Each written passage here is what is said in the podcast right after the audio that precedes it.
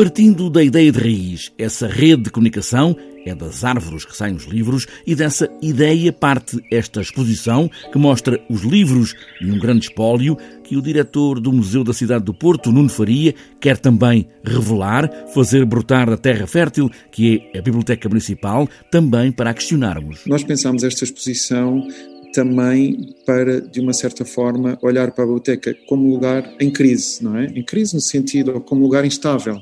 E chamamos livros são árvores, bibliotecas são florestas, no sentido de eh, nos pareceu interessante pôr o dedo na ferida deste círculo vicioso que as bibliotecas encerram e que nós encerramos enquanto comunidade que para fazermos livros e para neles encerrarmos o conhecimento também sobre as florestas, uh, cortamos árvores e, e, dizimamos florestas. Um gabinete do som, matéria-prima para o Museu da Cidade do Porto, que ele próprio tem uma raiz alargada a toda a cidade, de uma ponta à outra, Nuno Faria até chega ao ponto de afirmar que é preciso repensar onde está agora o conhecimento. Olhar para uma biblioteca como uma grande floresta, olhar para uma floresta como uma grande biblioteca, faz-nos questionar onde é que o conhecimento está, onde é que aprendemos mais, ou como podemos aprender de, de, duas formas. E, de facto, esta circularidade entre, entre,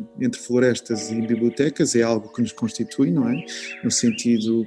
Mas é algo que hoje em dia é, é, é, é impossível, eu diria, não pensarmos no conhecimento que as árvores, as florestas encerram, não é? E não questionarmos se esse conhecimento não nos servirá mais hoje do que nos serve o conhecimento que encerramos em bibliotecas. E esta exposição, Livros são Árvores, Bibliotecas são Florestas, montada no Gabinete do Som, só pode ter material relativo ao som, som que se ouve enquanto se vê. Há sons que são sons.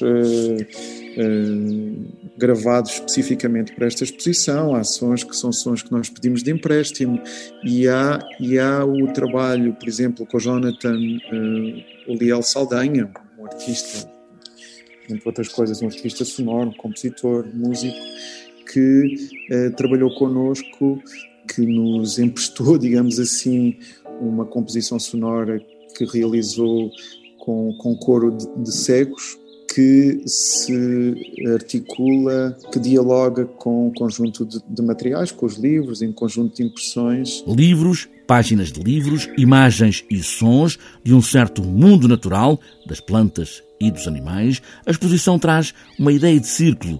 Cortamos árvores para fazer livros, para melhor compreender a natureza e também podermos guardar essa memória e sabedoria da natureza.